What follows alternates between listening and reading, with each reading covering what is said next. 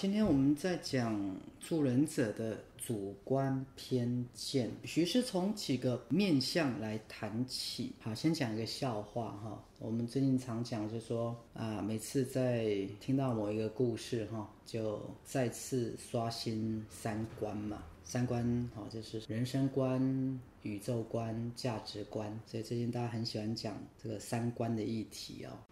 好，我们今天讲到助人者的主观偏见。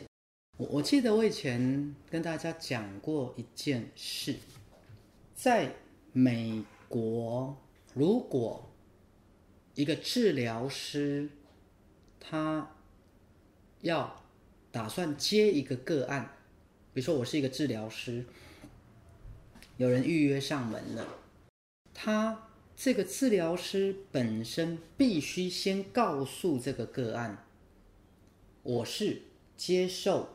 哪一套系统的训练？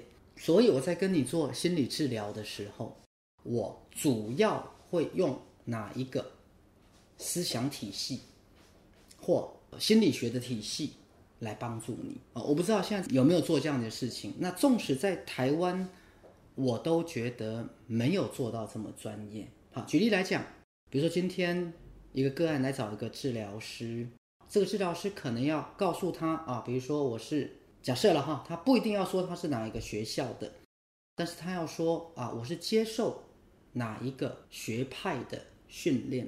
比如说他可能要讲，啊，我是荣格的分析学派，或比如说他可能要讲他是 Coha 或是受正统的啊弗洛伊德学派，或是他可能是主要以客体关系理论，或也许他是主要的理论基础是来自。字体心理学，或是啊，他的学派可能是哪一个巴拉巴拉巴拉巴拉巴拉一大堆。为什么要讲这个东西？因为不是每一个人都适合某一个学派，这是第一个。第二个，比如说今天如果我是一个已经接触赛斯心法的人，比如说，那当我的治疗师告诉我他是用传统的精神分析学派，可能我就不会找这个治疗师了。比如说，为什么嘞？